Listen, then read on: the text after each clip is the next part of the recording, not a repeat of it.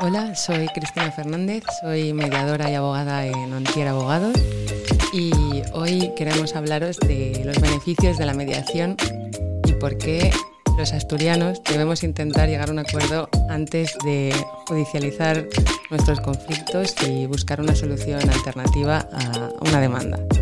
Hola, eh, soy Agustín Azparrens, eh, dirijo el área de mediación del despacho eh, donde está Cristina, en Ontier Abogados. Es un despacho además internacional, pero bueno, la sede precisamente de, mediación, el área de mediación está en Oviedo, que desde Oviedo hacemos las mediaciones de, toda España, ¿no? con lo cual aquí está centralizada y eso también es importante destacarlo. Bienvenidos y bienvenidas a Cómo Ye la Tu Movida soy Javier Fernández y estoy encantado de recibiros en un podcast en el que personas inquietas y emprendedoras ofrecen soluciones para acercarnos a una Asturias mejor. Cristina, Agustín, ¿qué, qué tal? ¿Cómo estáis? Muy bien. Hola, genial. Aquí alucinados con este espacio, la sí, verdad. La verdad es lo que os decía antes fuera de micro, que aquí lo más inteligente era poner el, negocio al final del invernadero. Porque para el que no lo conozca y nos está escuchando, Está justo enfrente de un gimnasio, lo que os contaba. Hay mucha gente que como tiene mucho um, elemento decorativo botánico piensa que es, y entre el nombre y demás piensa que es realmente un invernadero y luego no es mucho más de lo que parece en cuanto a que es muy largo y sobre todo en cuanto abres la parte de que se llama el jardín que es la nave más abierta mm. parece que es como el agujero de Alicia en el País de las Maravillas. Tú te metes y luego ya pues te, van pasando cosas. Sorprende al final, sí, cuando llegas al final, sí. Que mm, estoy un poco asustado hoy, ¿eh? porque no tengo ni idea. Ah, es que hay otras veces que, claro, aunque es verdad que no soy experto en, en un 1% de los temas que se tratan aquí, pero de mm. otros tengo algo más de idea. Me quedé un poco de consuelo con el correo que me mandasteis para... Porque esta es la primera vez que sí que me lo tengo que preparar un poco con el hecho de que efectivamente es lo que parece. Te hablan de mediación y se trata de mediar. O sea, pero bueno, intuyo que puede haber más gente que esté como yo, por si me podéis contar un poquitín qué es la mediación, antes de ver cómo estamos en Asturias y, demás. Claro. Bueno, pues esa es una de las partes buenas de estar hoy aquí, ¿no? Que seguramente que haya mucha gente que nos esté escuchando y no sepan de lo que les vamos a hablar. Y es algo tan sencillo como eh, cuando tienes un conflicto y tú pretendes judicializarlo, buscar una solución que sea acordada con la otra parte, con la que tienes ese problema. ¿no? Agustín igual puede dar una definición un poco más técnica o que lleve... No, bueno, más técnica no, precisamente lo que se trata es de, a lo mejor de explicarlo. Eh, lo importante es que las partes pueden resolver los conflictos por sí mismas. Esa es la gran diferencia, porque incluso hay, hay, incluso hasta abogados que no saben distinguir entre mediación y arbitraje, porque y el arbitraje es, es una alternativa también al proceso judicial, en vez de ir a un juzgado para resolver un, conflicto. Pasa eh, fogasa, ¿no? Eh, sí, bueno, puede ser sí, o puede ser un arbitraje de civil o de lo que sea. El problema es que cuando tú eliges el arbitraje ya no puedes dar marcha atrás, es decir, te tienes eh, en ese momento eh, tienes que asumir eh, lo que resuelva el árbitro y sin embargo en la mediación la gran ventaja es que es un proceso voluntario en, el que las protagonistas son las partes, el mediador ayuda a las partes a que lleguen a un acuerdo y es voluntario hasta el momento que firmas el acuerdo. Es decir, en cualquier momento, si no, si no te parece que la oferta que te ha hecho la otra parte o no estás de acuerdo, pues simplemente te levantas y dices, mira, pues no seguimos adelante con la mediación. Esa es la gran ventaja y siempre queda, si no hay acuerdo, pues siempre te queda la vía judicial, pero lo importante es intentar previamente eh, resolverlo pacíficamente. Vale, porque yo que soy de pueblo, por ejemplo, esto es lo típico de discusión por las lindes de un prado o algo así. Por ejemplo. En lugar de llamar a la Guardia Civil, puedes abrir un proceso de mediación. Sí, vale. vale, pues ahora lo retomamos. Pero eh, me quedé un poco así, tío, porque no sabía que Ontier era obetense. Bueno, eh, pues para empezar, Ontier nació en Oviedo. Hace muchos años, cuando Bernardo, que es el CEO del despacho, eh, era un despacho unipersonal. Bueno, él estaba con otra persona que sigue en el despacho, que es Miguel García Vigil. Y a partir de ahí eh, el despacho fue creciendo, eh, se fue a Madrid en unos años, allí se fusionó con el despacho de Ramón Hermosilla. y, bueno, por aquel entonces eran Ramón Hermosilla y Gutiérrez de la Roza. Y, Hombre, em, muy poco comercial. Claro, y luego, y luego contrataron una agencia y ya les dijo que hostia. pero sin embargo, muy de despacho de abogados, ¿eh? Claro, claro, Ramón sí, sí. Hermosilla, Gutiérrez de la Roza. No, no, si dices, Pero- no, ¿que- ¿quién te defiende? Antes de que llegues a Gutiérrez de la Roza, yo ya estoy deseando mediar, no vaya a ser. Sí, sí, pues me parece alucinante que no lo supieras. es No, que no, te lo juro. Lo mismo me estaba pasando a mí cuando entraba en el- en el invernadero, que era como si me ponen aquí ahora mismo y me dicen que esto está en Oviedo, Ya. no me lo creo. No, de hecho, eh, tenemos que ir un día por allí porque me hablaron muy bien del... Del circus. de- sí, eso es. Sí, sí, sí, eso, eso además tiene un éxito. Ahora están haciéndose muchos eventos, incluso hasta se hizo una boda. Es una cosa curiosa. ¿Una, ¿Una boda? chica- sí, sí, una boda civil. una De alguien chica- de la casa, espero. No, no, no. Fue una chica que estuvo en uno de los eventos que hubo allí, porque hay todo tipo de, bueno, pues, desde de presentaciones, de lo que sea, de libros, de cursos, de hasta eh, reuniones de partidos políticos, ha habido Mm. de todo. Y alguien que estaba en uno de esos eventos dijo que, que le gustaba aquel sitio. "Oye, ¿Me puedo casar aquí? Y dijeron, sí, sí, esto no hay ningún problema. Y se casó en el, en el. No, yo lo último que vi, que fue? Que vi la- Ah, lo de Asturgar. Ah, sí. Que hubo un acto de Asturgar Ah, que vi las fotos, sí. Y luego eh, Miki, que yo trabajo con él en Sublimedia, me estuvo por allí en algo. Sí, estuvo, también me dijo que- estuvo en un desayuno de, de OMA, que es un... Sí, sí. Y es, también me bueno, dijo que. Bueno, la gente, para que se ubiquen un poco, esto está en la esquina del campo San Francisco con el Alfonso. Sí, Exacto. No sé, qué, no sé qué número es el Marqués Alfonso, de el Santa instituto. Cruz, número Ah, eso. 14. 14. Vale, sí, la cafetería Múnich y yo creo que Bueno, se ubica bien, ¿no? Y mucha gente incluso donde estaba Duro Felguera, a lo mejor también el edificio durante muchos años estuvo allí, a lo mejor lo localizan también más por eso. Y tiene un teatro dentro, ¿no? Sí, Un teatro chulísimo. Pero os dejaron algún hueco para trabajar, ¿o? entre el teatro y, y los eventos. Sí. es que además, claro, el circus tú lo ves al pasar por la calle, como tiene además unas grandes cristaleras y está abierto, Sí. y mucha gente dice, pero en ese despacho cuando trabajáis, porque Claro, claro. el día de fiesta. Digo, no, esos son eventos que a lo mejor no tienen nada que ver con el despacho. igual estás en el tercero trabajando, Sí, claro. sí, sí. Claro. No, tienes que venir y conocerlo porque... Sí, No, no, de Seguro. verdad. Sí, además a mí me gusta estar. eh, si fuera para otra cosa, no, pero para andar por ahí cotilleando y bichear sitios y tal, me encanta. Y además, eh, jolín, es que las fotos realmente mm, tienen muy buena pinta. Y es verdad que en Oviedo antes costaba mucho encontrar sitios para Sí. hacer cosas, pero una. Una de las cosas buenas que pasaron en los últimos años es que cada vez hay más. Porque. em, es que si no, entonces, ¿qué, qué, qué otra opción tienes? Eh, si tienes que hacer un evento y ya tienes que mover a la gente fuera, aunque sea poco, para luego ir, para luego volver, es un poco lío, la verdad. Total, y es que además ese espacio circus eh, no es nada encorsetado como había antes los espacios que tú ibas a una charla a lo mejor y escuchabas y nadie se atrevía a hablar porque daba hasta corte, ¿no? Y Ya, es- que era como demasiado... Claro, esto tiene un foro en el centro donde la gente se sienta escalonada y al final te quita un poco la vergüenza a la hora de participar y, y eso ayuda muchísimo a cualquier tipo de evento que hagas, porque. Sí, no, porque ahí en la parte de las preguntas hay veces que son de se atasca.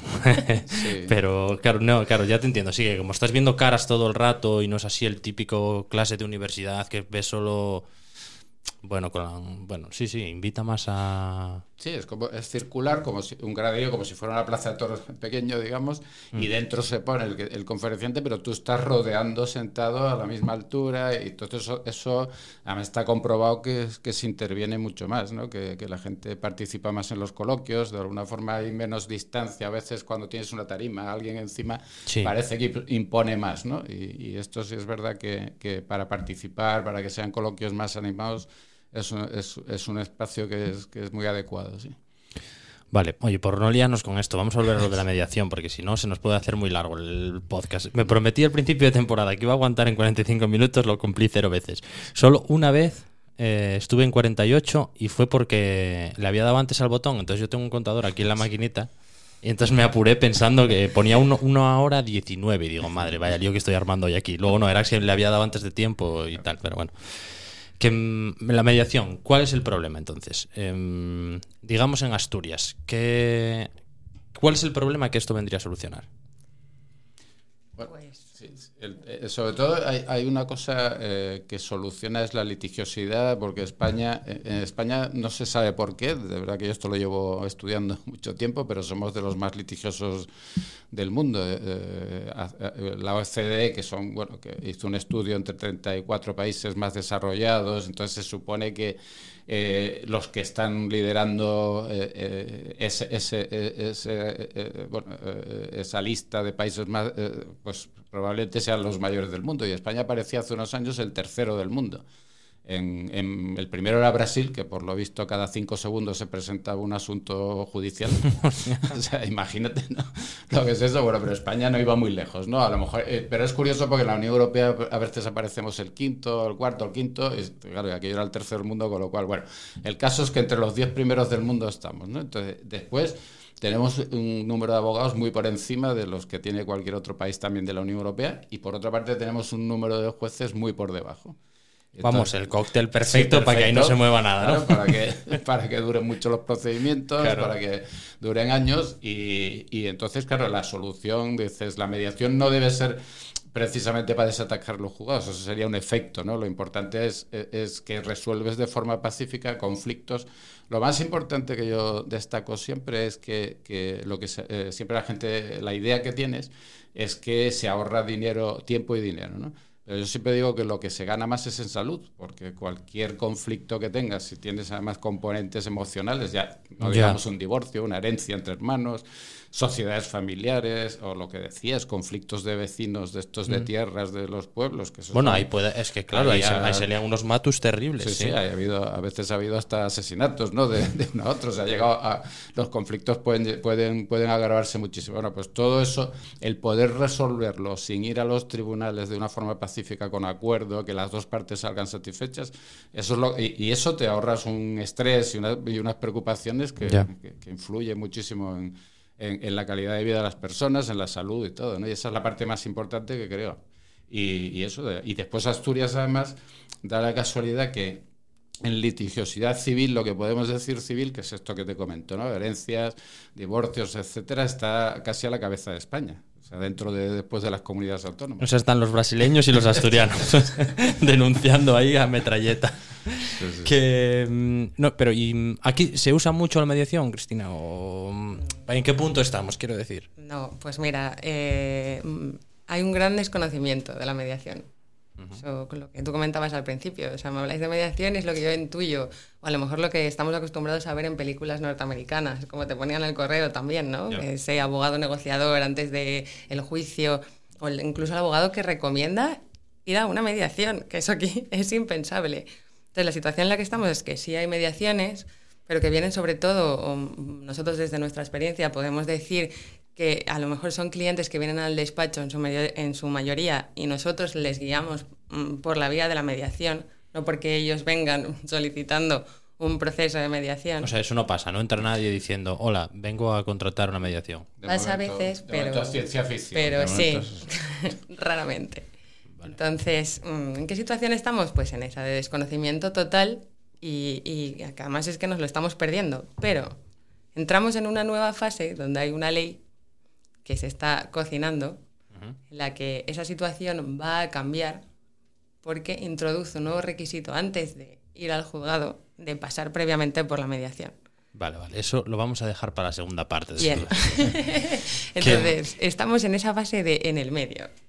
Vale, y luego, ¿qué tipo de cosas? Porque, claro, es que yo aquí me sufro un poco poniéndome en vuestra piel porque yo digo, vale, la mediación, muy bien.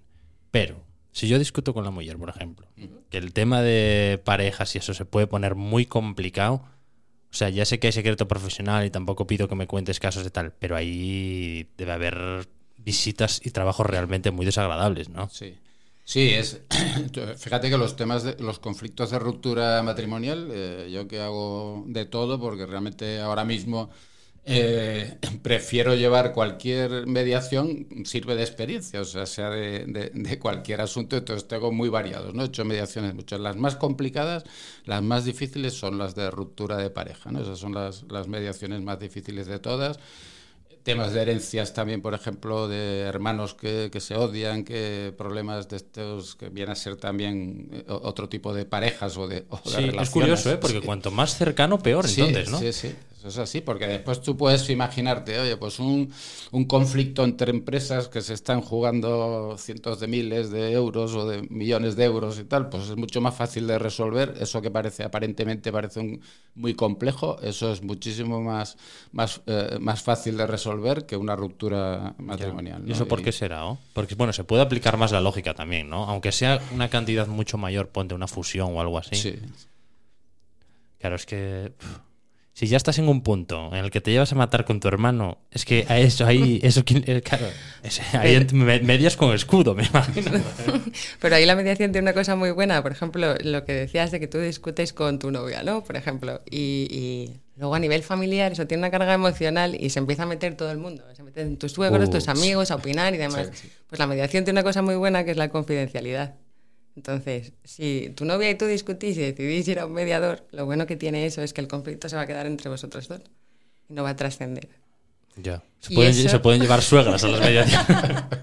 se podría, o escuchar. Con un recargo del 250%, por eso ya hay que contratar un psicólogo para, ampliar el equipo. No, fíjate que hay, hay, por ejemplo, eh, lo normal es que la mediación se haga, eh, eh, estamos aquí en una mesa redonda, esto sería lo ideal para una mediación, ¿no? Porque además, para diferencia de un juicio que hablábamos antes de, de, que el juez está en estrados arriba y tal, esto es mucho más informal y lo que se trata es que esté todo a la misma altura, bueno, en una mesa redonda, tres sillas, así como estamos ahora.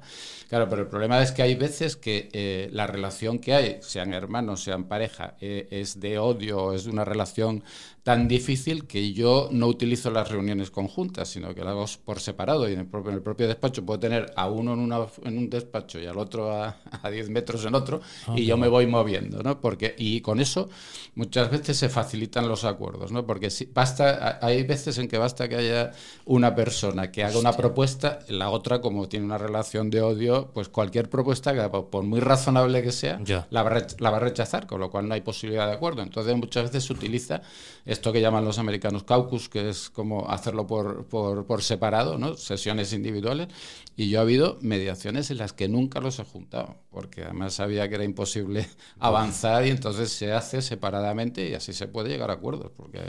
Ya, pero tienen que, jolín, ¿cómo tiene que estar de desgastada una relación para que automáticamente... Bueno, sí, claro, esto en realidad no sé por qué lo digo, porque todos estuvimos en algún punto alguna vez que es lo que tú digas, yo lo, contrario. Aunque, ¿quieres un millón de euros? No, ya no lo quiero, porque si me lo quieres dar... Bueno, sí, sí. Pero... Ostras, es que ya sin verse... ¿Y eso, un proceso de esos cuánto tiempo puede llevar, más o menos? Pues depende, pero bueno, lo normal es que nosotros solemos poner que durará entre unos dos meses, tres meses, pero luego depende del conflicto y también de las partes un poco pues se acortan las sesiones o se, o, sea, o se alargan. Depende un poco del conflicto, cómo esté, ¿no? De enquistado o no. Eso, mira, bueno, un proceso judicial, como, como, te puedes imaginar, dura años, ¿no? Sí, sí, pones recursos y tal. Esto, la media son dos o tres meses, pero hay un caso, normalmente no puedes contar casos concretos por el tema de confidencialidad, mm. pero hay uno que se publicó el acuerdo en la prensa aquí en Asturias, que ese fue el más largo que, que tuve yo aquí en Asturias, fue Asturiana de 5, con unos trabajadores intoxicados por mercurio y tal, que eran 49, claro, eran 49 trabajadores y la empresa. Y esa mediación la llevé yo. Pero una cosa, una cosa. ¿Por un lado los 49 trabajadores y por otro la empresa? ¿O un trabajador, otro trabajador, otro...? Había grupos. Digamos ah. que los trabajadores pues estaban representados, algunos tenían un abogado, otros tenían otro representante. Bueno, el caso es que allí más o menos pues eh, había como cinco partes, cuatro o cinco partes y, y, eso fue, claro, se duró más de un año. Pero claro, es un caso que, como te digo, muy excepcional y, en este caso por el acuerdo se le dio publicidad y por eso puedo contarlo, ¿no? Porque si no, mm. normalmente queda todo en... Bueno, es que fue un caso muy mediático. Un conflicto muy mediático y y había pues había huelgas de hambre en frente de la empresa hubo allí pues mucha presión y al final se resolvió se resolvió con un acuerdo pero pero, pero por eso digo que puede, tenemos este extremo pero por otra parte lo normal es que con dos, tres meses pues se puedan resolver la mayoría de, las mediaciones. Pero y toda esa presión luego afecta, a nivel personal, ya te digo, ¿eh? No...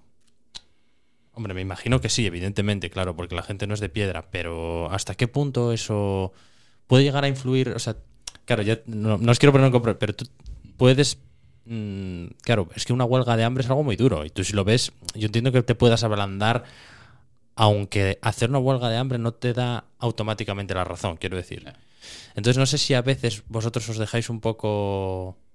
¿Notáis que os está, se os está llevando un poco el corazón más que la lógica? O... Bueno, eso es en, cualquier conflicto, como pasa con los jueces y como, pasa con, cualquiera que tiene que resolver. La gran ventaja que tiene el mediador es que no resuelve. O sea, eso es el mediador lo que hace es eh, pues ayudar a las partes o, buscar salidas cuando no encuentra las partes, con lo cual, eh, y, la parte, eh, si no está conforme con el acuerdo, pues no lo firma y, se acabó y no, hay, no, hay, no, hay, no, vincula para nada hasta que no lo firmas.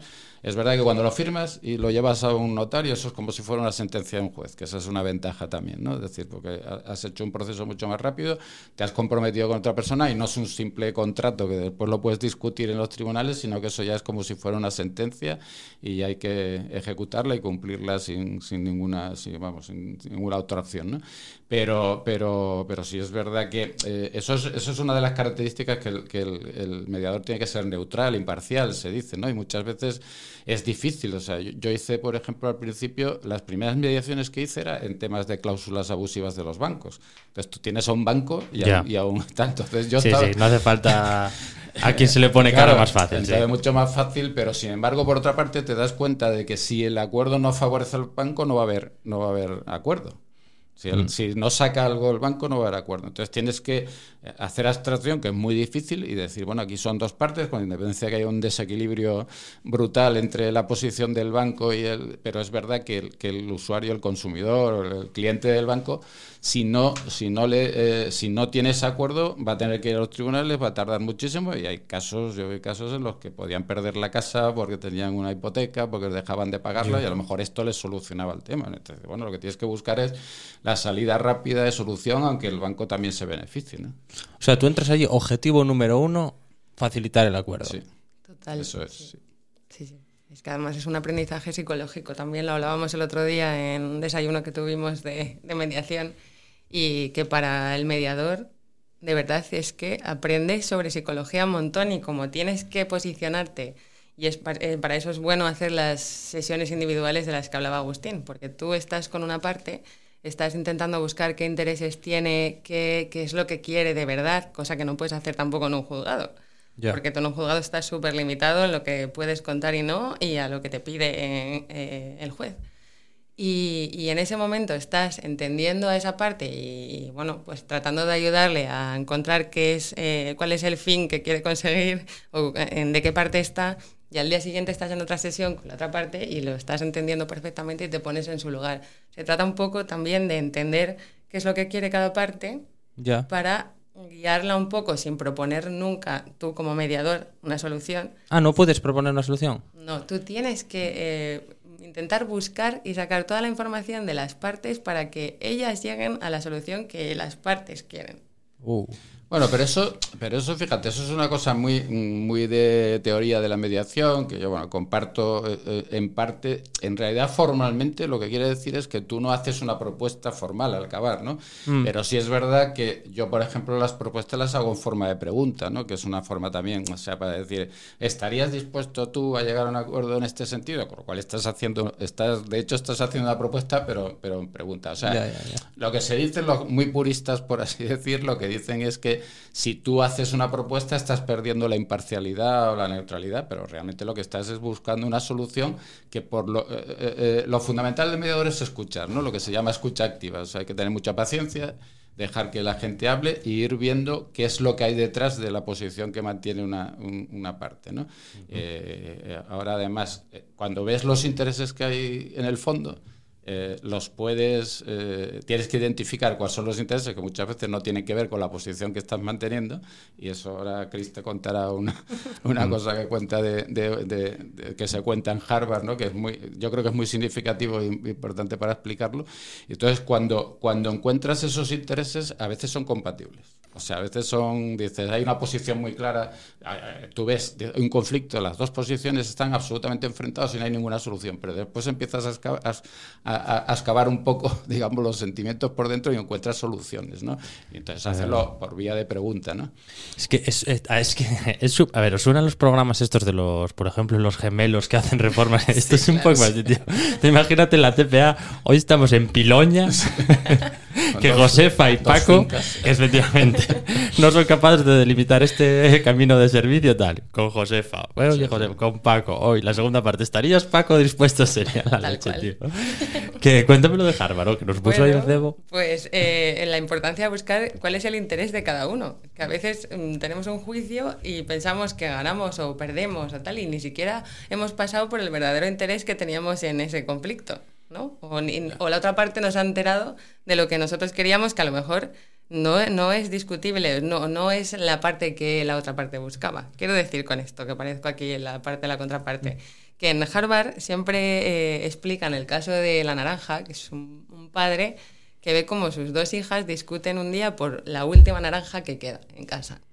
Y están toda la tarde discutiendo y le montan un pollo al padre y disgustadas las dos y el padre también. Bueno, pues hablando con ellas después tranquilamente para saber qué era lo que les pasaba y qué lío había con la naranja, pues eh, una le dice que quería la naranja para hacer zumo y la otra quería la monda para hacer una tarta. Ya. Entonces ahí... Con lo cual, eh, eh, en vez de partirla por la mitad, que hubiera sido la solución, bueno, que era la que el padre Salomónica proponía, pues al final los dos se pueden quedar con el 100%. Ya.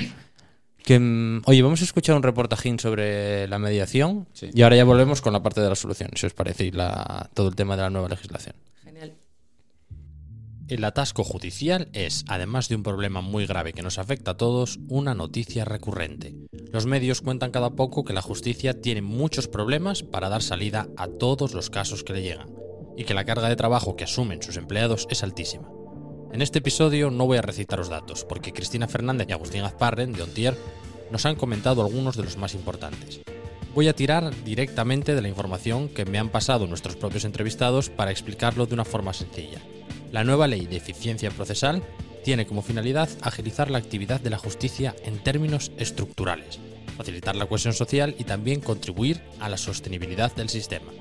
Para simplificarlo aún más, esta ley introduce algo que es tan simple como novedoso. Antes de acudir al juzgado y presentar una demanda, hay que acudir a la mediación. Y me gustaría incidir en lo que supone este proyecto de ley de medidas de eficiencia procesal que está a punto de entrar en vigor, y que según calcula el gobierno asturiano mejorará la eficacia del sistema de justicia y liberará a los juzgados asturianos, ojo, de tramitar 5.000 casos al año. Volvemos de nuevo a la conversación con los mediadores de Ontier Abogados para seguir aprendiendo sobre la mediación y las ventajas que puede traer su generalización en Asturias. Vale, volvemos con la adaptación a, al asturiano de, lo de la naranja, ¿no? Sí, la naranja de. Sí, eso que parece que es, bueno, que es un juego de niños, pues realmente es una, es una anécdota familiar eso después es, es, real cuando, cuando tienes conflictos. Yo tuve un conflicto, eh, lo que decías, de Piloña, ¿no? de dos fincas o de cualquier otro sitio de, de, Asturias, por no identificarlo. Y, llevaban, pero ya varias generaciones eh, discutiendo con... Varias generaciones. Sí, sí, ya venían de antes y había habido agresiones entre, entre los vecinos, eh, ahí intervenían también toda la familia y entonces yo recuerdo que fui al lugar de la finca, además había escrituras del siglo XIX o XVIII, bueno, escrituras de estas a mano, que era prácticamente para saber, era un problema de lindes, que era una parte de atrás de la casa si era de ¿Pero Eso, ¿Eso pasa mucho? Sí, sí, esos temas, eh, a veces hay de estos conflictos que se van, además van generación tras generación y hay un conflicto ya entre el vecindario que a veces acaban muy mal, como decía al principio, pueden acabar con, con delitos y todo, ¿no? Y, entonces, estando allí, pues eh, uno de los vecinos yo decía, bueno, pero usted, no, este, este, terreno es mío, y el, otro, y el otro decía, este terreno es mío. O sea, ahí las dos posiciones están claras, lo que decíamos, ¿no? Los dos quieren la naranja, los dos quieren el terreno. Entonces ya, cuando empecé a preguntarle, ¿y usted lo necesita para algo? Y me decía uno, sí, sí, yo, yo lo necesito porque además paso por aquí para salir a, a la carretera, paso por este terreno, con lo cual lo necesito. Y el otro decía, no, no, yo lo tengo detrás de casa, no lo necesito, pero, pero es mío y tal. Y bueno, entonces al final, eso, pregunta, oye, ¿usted estaría, como se hace por peso, estaría dispuesto a dejarle pasar por ahí si el otro vecino le reconoce su propiedad, porque al final los intereses eran compatibles. Bueno, pues así se resolvió. Y el otro vecino encima dijo, bueno, pues yo además esa parte te la, siego yo y tal, porque como voy a utilizarla yo, pues eso me encargo yo de tenerla eh, eh, limpia y segada y tal. Entonces se resuelve, dice, eso, eso una posición que llevaban generaciones. Generaciones, nunca, sí, sí. Nunca alguien les había preguntado para qué quieres tú, o, eh, uno no lo quería para nada, simplemente que discutía que era suyo y el otro lo quería para pasar. Y era un trozo de Prado, o sea, era un trozo de Prado, sí. Madre mía del amor hermoso. La verdad es que hay veces que el ser humano es. es... Bueno, nada. Que, mm, oye, antes de seguir con este tema, ¿vosotros estudiáis los dos aquí? ¿O.? Es que aquí hay una parte de cómo llega tu movida que es eh, viajando con, que es la, la, gente cuenta dónde vivió, dónde estudió y tal. Pero claro, me acabo de dar cuenta que Oviedo sí que tiene facultad Sí. y tradición de... Muy buena, sí. O sea, y sois los dos de la Facultad de Derecho de Oviedo. Sí, Sí. sí, sí. Yo, yo además, fíjate, nací en Canarias, me vine a Oviedo a los 17 años, entonces hice el preu, en aquella época, por edad, y, y el preu y después la carrera aquí en Derecho, sí, sí.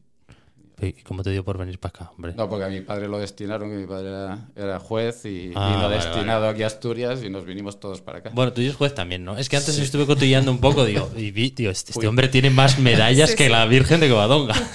No, yo digo una cosa, digo una cosa que, que en lo que es justicia yo pasé por todos los papeles menos imputado y toco madera. de momento, claro, toca, toca.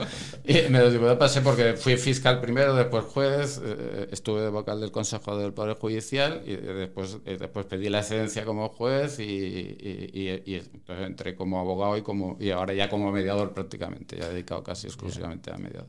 Entonces, cuando te pregunté si había presión en el caso de, de antes de la contaminación, te daría la risa, porque o sea, después de haber pasado por ahí, vamos. Bueno, eh, sí, son muchos años que eso al final. eh, por eso hay una cosa cuando te decía antes lo de la neutralidad, imparcialidad, que, solo, que era lo que preguntabas, tú decir, no tomas partido por alguien tal. Muchos mediadores que no, que no, bueno, que pueden ser psicólogos, porque además lo curioso de esto es que un mediador puede ser cualquiera que tenga grado universitario o formación profesional con un curso de 100 horas se hace mediador. Es una cosa curiosa que no sabe casi nadie, ¿no? Con 100 horas de un curso de 100 horas, ahora mismo yo creo que es la carrera más fácil que, que hay en España, teniendo otra, teniendo una carrera o incluso formación profesional. Y, y muchas veces eh, eh, eh, cuando hay psicólogos, a mí los psicólogos me dicen, es que a mí me cuesta muchísimo ser imparcial porque tomo partido por uno enseguida y tal. Y yo digo, mira, yo es que eso lo, lo llevo en, en el ADN de toda la vida, de que no tenga más remedio que como juez tú oyes la versión de uno y te convence, después oyes la del otro y te convence también, entonces tienes que mantener una, una posición. A mí no me cuesta nada la, la imparcialidad, pero es verdad que eso es de las cosas más, más complicadas. ¿no? No, pero me refería también a que siendo fiscal y eso, los medios, uf, muchas veces hay situaciones que... Eh, O sea, te diría que desde in- intentando ponerme en el lugar del que sea fiscal o el que sea juez, cercanas a que te están acosando un poquitín, porque es eh, permanentemente... No quiero nombrar ningún caso ni nada, porque No. ya todo el mundo se está imaginando el, el que tiene en la cabeza. Pero claro, no debe ser nada fácil luego, y luego llegar a tu casa y separar. ¿Sabes? Sí, sí. Venir de esa... Sí, eso lo vives, claro, hay, hay casos que, que realmente cuando hay... Eso es un problema de, de- de la presión que hay a veces, ¿no? Lo que son el juicio paralelo que hay, que por una parte hay un juicio, bueno, ya pasó con lo de este eh, Vanikov, ¿no? Lo del famoso que hicieron una serie y tal. Sí, en hay- Netflix está. eso cuando hay una presión tan fuerte a veces influye, claro, en este caso era un jurado que todavía puede, puede estar más influido que un juez profesional que ya está un poco más acostumbrado a pasar todo este tipo de presiones, pero por ejemplo, por señalar un caso mucho más reciente, la presión que sufrieron los magistrados de, de Pamplona de- del tema ¿De la manada? de la manada, eh, eh, los tres magistrados después de esto eh, estuvieron de baja baja de- por enfermedad. O sea, Claro, decir Que, que eso al final, eso fue un caso, digamos, muy extremo, ¿no? Pero, pero, pero fíjate que un caso como, como ese, con la presión que había y tal, les influyó en, en su estado de salud. Los otros, al final, otro tipo de presiones más, más, digamos, más suaves o de otro tipo, pues son más llevaderas, pero en este caso era, era bastante fuerte. ¿no? Que, mm, bueno, ahora vamos con... ¿Tú, tú eres de Oviedo también? Ah, no, claro, tú de Canarias. Yo de La Laguna, pero bueno, yo llevo, llevo más años ya en, en Asturias que... Bueno, de Canarias, ahora que lo pienso, también hablamos bastante aquí, porque yo descubrí el teletrabajo en Lanzarote hace un par de años y, y vamos que hay cada poco. Y luego eh, ya van dos o tres personas, Miki y Carmen de G de Gastronomía, que me recomiendan Fuerteventura, Sí. pero no Bueno, lo conozco todavía. Si te gusta la playa, porque eso es, eso sí, es, playa es espectacular, pero Lanzarote es más variado, tienes más. Yo, yo a, los, a los asturianos eh, siempre recomiendo, de todas las islas, recomiendo Lanzarote porque me parece Ahí, lo ahí. más exótico, lo más, lo más diferente, porque por ejemplo La Palma, eh, que se hizo famosa por el volcán, La Palma está considerada en Canarias la isla bonita, y sin Mm. embargo, eh, pero es porque es verde, porque tiene platanera, pero, un asturiano está harto de verde, ¿no? Y lo Ya. que quiere es más bien ver ver eh, paisajes volcánicos o cosas más exóticas que hay en Lanzarote. Bueno, pues de Fuerteventura 2, Lanzarote 2. Igual te toca desempatar. Hombre, yo creo que gano por goleada, lo siento mucho. Sí. Sí. ¿Tú tienes favorito? Yo tengo favorito, es Lanzarote. Ah, muy bien, muy bien, muy bien, muy. Hay que seguir preguntando. Que, Yo- ¿Y tú estudiaste aquí también? ¿Eres de aquí y todo? Yo estudié en Oviedo la carrera, pero soy de Puebla de Elena. Ah, qué guay. No es una isla, pero es un sitio maravilloso también. Sí, estuve hace poco porque fui, bueno, hace poco, claro. Estuve hace unos meses que fuimos al teatro, al Vitalaza, porque vino Pedro Durán por aquí y tenían la de Vuelve Rafaela. Y había gente, ¿eh? Sí, Sí, bueno, es se que está esto es- animando. Sí. Sí, esto es una cosa que mm, muchas veces no nos damos cuenta de que, no sé con quién lo hablaba también, que cuando pasé por Navia en el Fantasio había una cola de la leche y me sorprendió y es por ser un poco prejuicioso, porque ¿por qué no va la gente del pueblo a llenar su teatro, sabes? En realidad, que incluso con más motivo, porque tienes menos oferta de ocio y un domingo a las 7 de la tarde, si te ponen una obra así divertida y tal, y bueno, la verdad es que allí había mucha gente.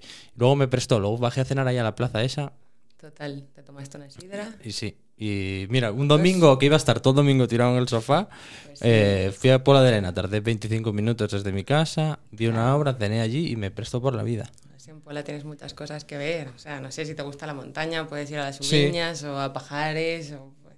Vamos, tiene sitios increíbles. Sí, me habían recomendado un monte, pero ahora que le dieron la estrella Michelin me parece que va, va a ser complicado mira, pillar una mesa allí. Agustín te lo puede recomendar. Sí, Sí, ya fuimos antes de la estrella, ya estuvimos los del despacho, un grupo, allí estuvimos. es que será el momento, Sí. porque ahora imagínate cómo puede estar eso. Ya. No, desde luego que puedes ir con tranquilidad, de que te va a compensar. Vale. Con estrella igual. ¿Pero tú sigues viviendo allí o vives ya en Oviedo? Yo vivo en Oviedo, pero voy mucho, me tira mucho Claro. Puebla. Es que bastante. Sí, yo eso tengo mucha envidia, tío, porque claro, eh, Cerredo, que es también es Cuenca, pero es la Cuenca suroccidental, yo tardo dos horas en llegar a mi casa. Claro. Entonces a veces me da un poco de rabia cuando los de Puebla de Lena, Puebla de la Viana, Mieres están, nos decís, no, es que nosotros nos quedamos por aquí y venimos más. Sí, eso es Sí, una suerte. es verdad, pero claro, es que Sí. yo, yo te he hecho la vida por camino. De esto de ir a comer y volver, Claro, no. o ir al teatro y volver. Sí, y, sí. encima, y encima igual el ave acaba en Pola de Elena. No, como Bueno, sé, igual no, yo os lo confirmo. Puebla de Lena, barrio alto de Madrid.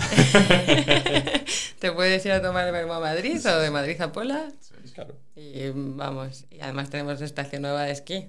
Bueno, nueva. Que vamos a tener un telecabina y va a estar súper modernizada. Ah, sí, no me enteré. Sí, bueno, hombre.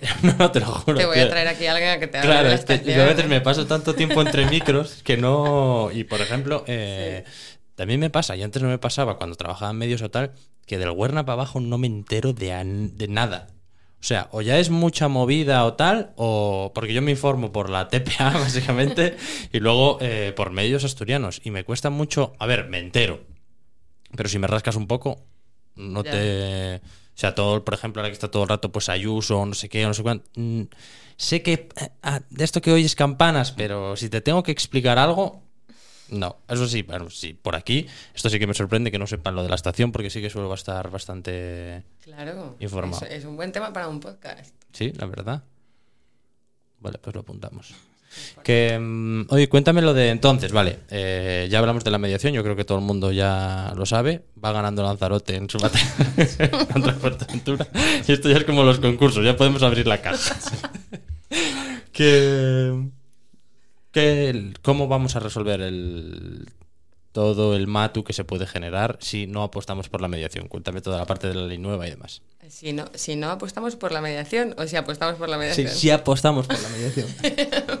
Porque ya pensé que no te estaba Claro, no, es que ahora ya estaba pensando en tomar el Vermouth Madrid, en Boladela, no sé qué, ahora ya me, me estaba costando. Esa rotonda se me estaba haciendo la gracia. Pues nada, lo que introduce la nueva ley básicamente es un requisito de procedibilidad, que es vamos, un, que hace obligatorio pasar previamente por algún método alternativo de solución de conflictos, entre eh, los que enumera está la mediación, que nosotros recomendamos encarecidamente, mm.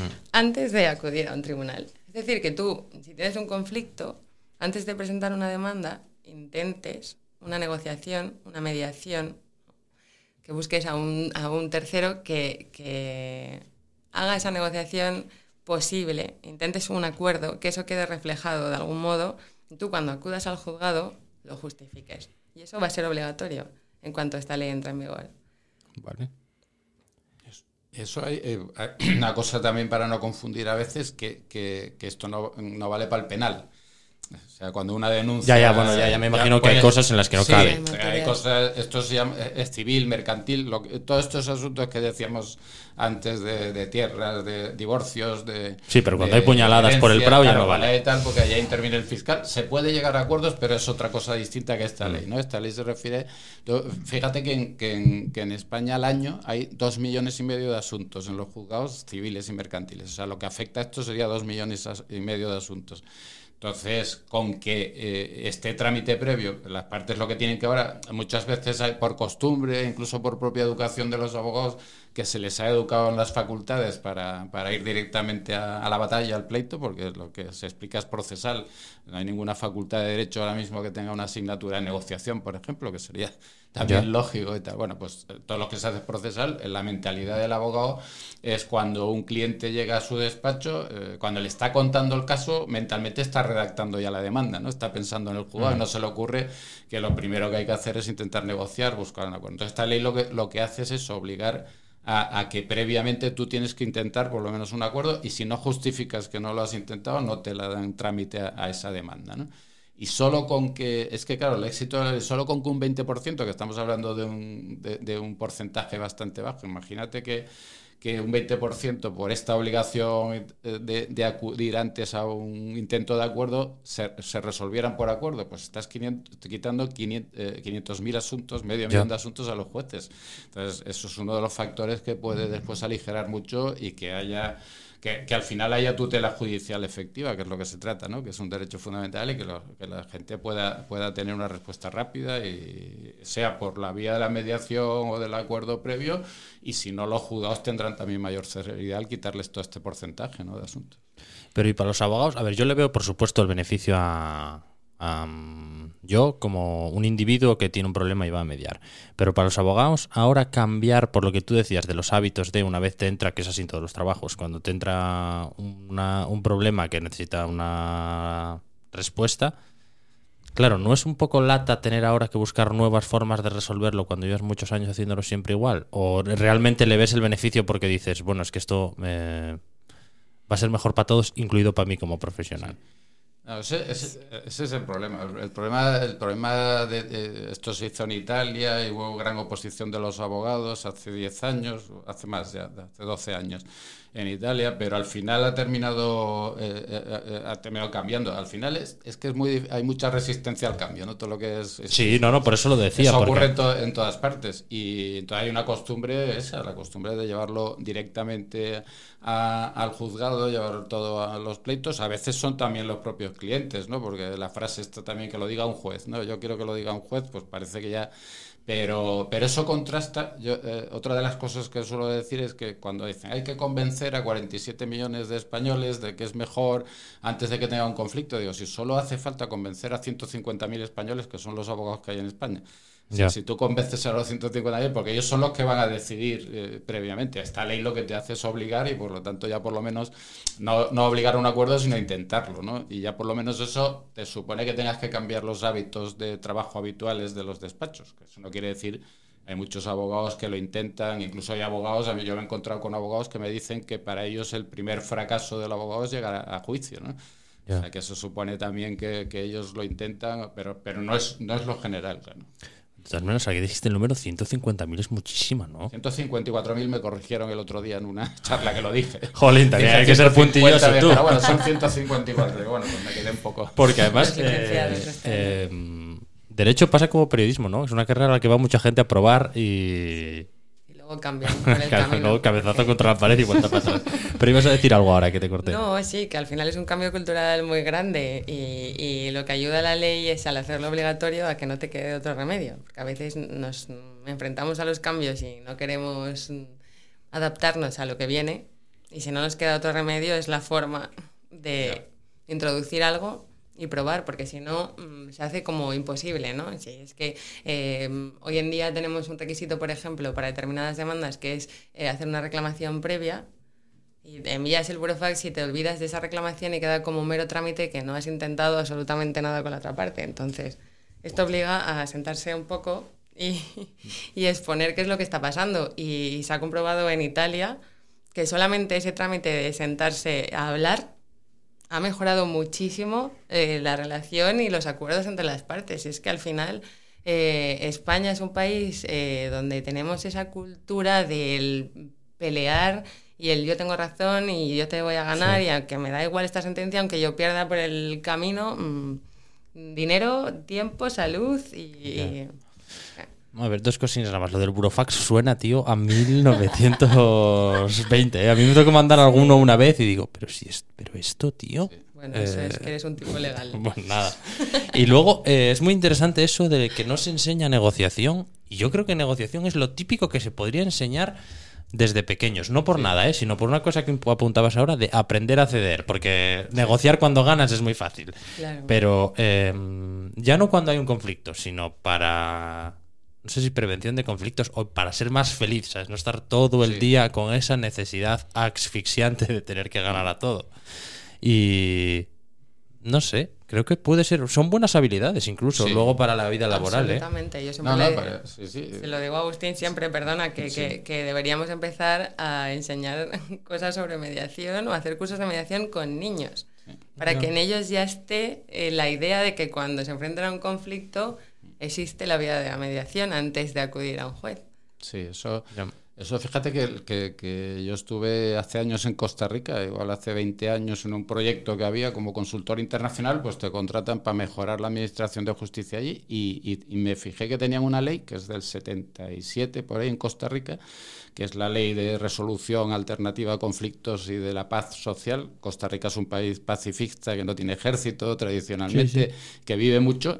El primer artículo de esa ley, que es una ley de mediación, el primer artículo era que en los colegios, en los eh, consejos escolares o la Dirección General de Educación, eh, incluirán los programas de los colegios desde la, primera infancia, eh, pues métodos de solución de conflictos, explicación a los niños de métodos de resolver los conflictos a través de de, conciliación, de mediación, etcétera. Eso lo tienen eh, desde hace años implantado y aquí se está haciendo, eh, en Murcia se hizo un proyecto, eh, hay un proyecto que, que, también se hace con los colegios, que aquí en Asturias yo creo que al menos se iba a intentar, no sé si al final se llegó a hacer, en Murcia ha tenido mucho éxito, se, dentro de la clase se busca un niño que normalmente es el que sea más líder o lo que sea tal y se le nombra mediador y entonces resuelve eh, los conflictos entre los, entre los alumnos, pero me contaron en Murcia, me contaron que hasta uno, uno de estos niños, que ya se lo tomó más en serio, que resolvió un conflicto entre, entre un alumno y un profesor. al final... Sí, sí, eso sí que lo hay. ¿eh? Que, oye, por cierto, eh, no podemos dejar pasar alto, eh, por alto el hecho de que hay un trabajo que se ir a Costa Rica hacer de mediador, tío. Yo descubrí Costa Rica gracias a ese trabajo, que me parecía, eh, y esto que estamos hablando igual de hace 20, 20 y pico años, que no era un sitio turístico por excelencia. O sea, en Costa Rica no se le ocurría en aquella época. ¿Pero dónde topaste ese trabajo, tío? Infojobs. no, eso, eh, eso fue una consultoría, esto lo encargan a, una, a una universidad, a un catedrático de Derecho Procesal, encargan una reforma judicial de, de Costa Rica, entonces lo encargan a consultores extranjeros entonces, eh, pues este elige a un juez, a un, a un fiscal, a un secretario judicial, a dos catedráticos, no sé qué. Entonces, eh, vas allí, haces varias la toalla. bueno, yo hice, yo hice una guardia con, con, el juez de guardia de Costa Rica una noche entera que estaba de guardia, porque allí tienen otro sistema de, distinto que el de España y me fui con él toda la noche, estuvimos, tuvimos levantamiento de cadáveres, entradas y registros en casas y tal, y me pasé una noche con él viviéndolo de cerca porque después tienes que hacer un informe para corregir, para tal, para ver qué, defectos tiene, qué tal. Y Te juro que pensaba que ibas a decir que nos lo fuimos por ahí, estuvimos tomando algo y tal. cuando, cuando dijiste el levantamiento de cadáver, digo, hostia, no, espérate. Por eso el freno que no va por ahí. Hay de todo, hay tiempo también para disfrutarlo, pero Costa Rica me parece un país espectacular espectacular. Pero Javi lo que no reparó es que dijiste que la ley de Costa Rica era de los años 70. Mira cómo estabas aquí. Pero y... Ah. ahora, tengo pura vida en la cabeza, no sé qué, tal. Podría, esto podría durar otras dos horas hablando solo de esa parte de tal.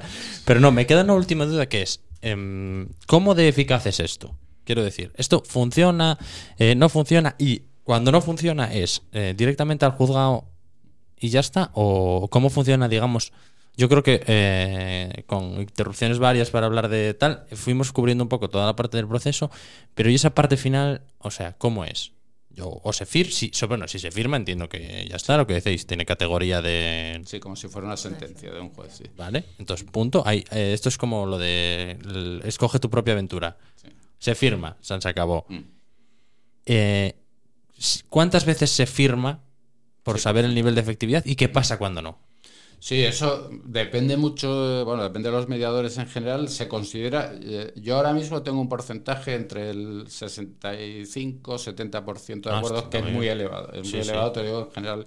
Eh, pero ya se considera que un 40% es muy bueno. Incluso se descubrió en Málaga, por ejemplo, en temas de divorcios, se, eh, había un sistema de, interno de los juzgados cuando ya estaba judicializado, porque esa es otra opción que no hablamos, cuando ya, ya estás en el juzgado, el juez puede eh, recomendar a las partes que vayan a mediación y se suspende mientras tanto el procedimiento. Esa es otra, otra vía que no es antes, sino cuando ya está en el proceso. Bueno, pues en, en Málaga descubrieron que eh, cuando lo derivaban a, a, esta mediación venían un 20% de acuerdos. Entonces les pareció que era poco porcentaje, pero después se dieron cuenta que había otro porcentaje de ese 80 que no, no aparecían más por el juzgado que tal, eh, y lo habían resuelto no por la mediación, sino por como se había abierto el diálogo. Volvía eh, amor. Eh, entonces, pues, de alguna forma, pues se, había, o se habían seguido negociando cosas que hasta ese momento no habían hablado.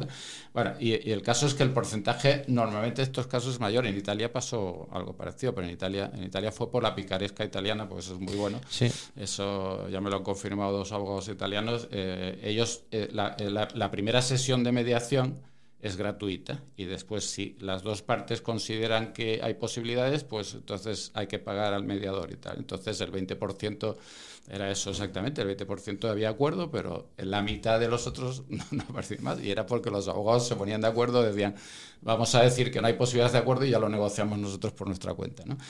ya pasó así, pero, pero tuvo una eficacia, se calcula que en Italia pues puede, puede hablarse de un 40, un 50%, que claro, eso es un porcentaje importante, no el 20 oficial que aparece, porque ese es el que, el, que en la primera sesión pues las partes deciden seguir ¿no? con, con, la mediación, pero al final siempre hay datos, datos que son bastante importantes. Cuando la gente se da cuenta, yo lo que, lo que a mí que llevo ya con esto 10 años en mediación, aunque ya como juez hacía también un poco esta labor de conciliación o lo intentaba, lo que me sorprende es que si la gente supiera lo, lo fácil, rápido y económico que se puede y lo que se ahorran, sobre todo, como te digo, en estrés y tal, eh, los acuerdos, me parece increíble que... No, no es por malo del ahorro en salud mental, por llamarlo de alguna manera, aunque no es exactamente eso, ¿eh? porque una cosa de estas, yo antes cuando lo hablabais pensaba que si me tocara...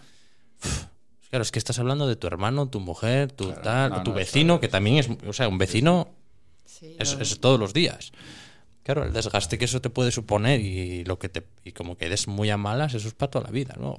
Sí, sí, eso, eso hay un, caso también de, bueno, fuera de Asturias, pero bueno, era un caso de unos hermanos, un hermano y una hermana que, que llevaban una empresa familiar, que tenían, bueno, pues el padre, por un problema con el padre, tuvieron que hacerse cargo los dos de la empresa y tenían un odio que no se sabía de dónde venía también. Y la hermana me decía que los domingos por la noche no dormía solo de pensar que se iba a encontrar el lunes a su hermano en la empresa, pues porque encima tenían las oficinas al lado.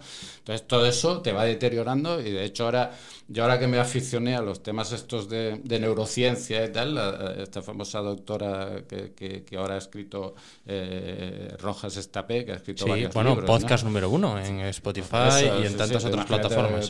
bueno, pues yo me he leído los dos libros y al final te explica que eh, todas las situaciones de estrés lo que crean es una sustancia que es el cortisol, que eso lo que te hace es bajar las defensas y por lo tanto no solo te produce lo, que pensamos todos, te puede entrar un estado ansioso, ansioso depresivo, etc., sino que además al bajarte las defensas te salen a relucir enfermedades genéticas. O sea que ya es otro tema.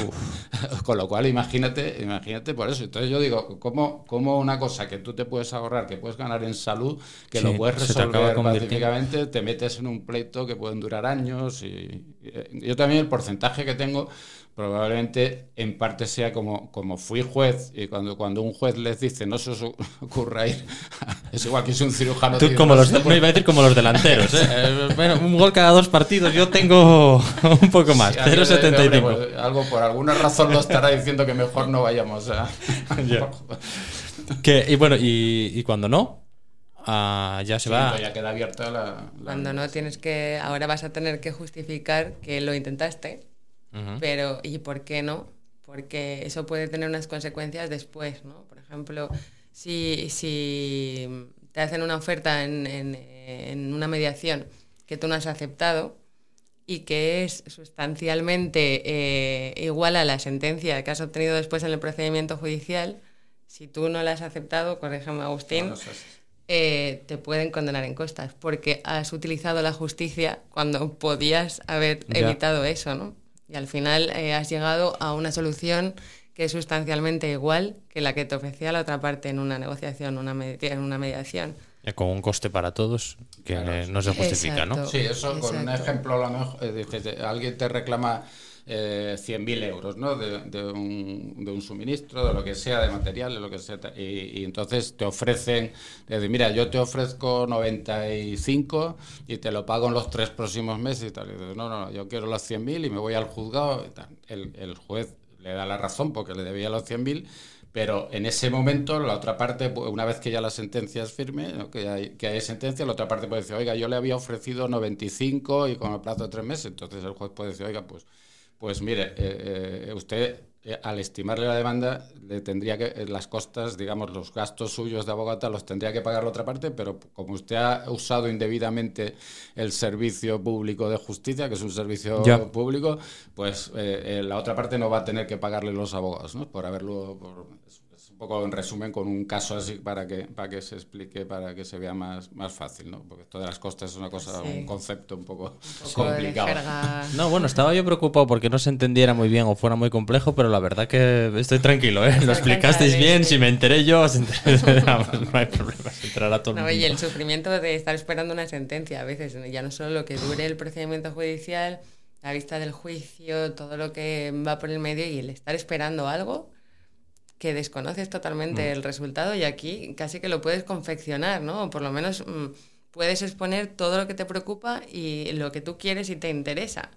Que a mí es lo que más me gusta cuando estamos en sesiones de mediación, que al final escuchas a las partes y sabes lo que quieren o por qué tienen un enfado o un conflicto. O sea, tú realmente conoces bastante a fondo eh, los intereses y las preocupaciones de las partes que a veces pasa un procedimiento judicial entero y seguramente no hayan salido a relucir el 80% de las cosas, de las características del conflicto. ¿no? y que muchas veces te hace caras tanto que ya lo único que quieres es ganar sin acordarte. O que el otro pierda. Ya, no, es, ya no es ganar, pero que el otro pierda. Terrible. Bueno, todos somos un poco así, que lo vamos a hacer. Que, mm, oye, ¿dónde os podemos encontrar? Es en la calle Marqués de Santa Cruz, número 14, en Antier. Eh, bueno, el despacho tiene sede en Santander, en Madrid y en Sevilla. Nuestra sede principal ahora está en Londres también. Y bueno, estamos en más de 14 países en Latinoamérica, pero vamos, que una simple llamada a Ontier. o... sigue siendo Oviedo. o cruzas el Parque San Francisco y pasas por la puerta, preguntas por Agustín o por Cristina y. Ves el circus primero. Exacto, si ves fiesta abajo, no te... son como los cantos de sirena. Tú sigue y pregunta. Y vale, pues nada, oye, yo creo que nada más. Muchísimas gracias por venir y muy guapo vuestra movida. Muchas pues gracias, Javi. Como Yela, tu movida es un podcast original de El Estudio. Suscríbete a este canal para no perderte ningún episodio.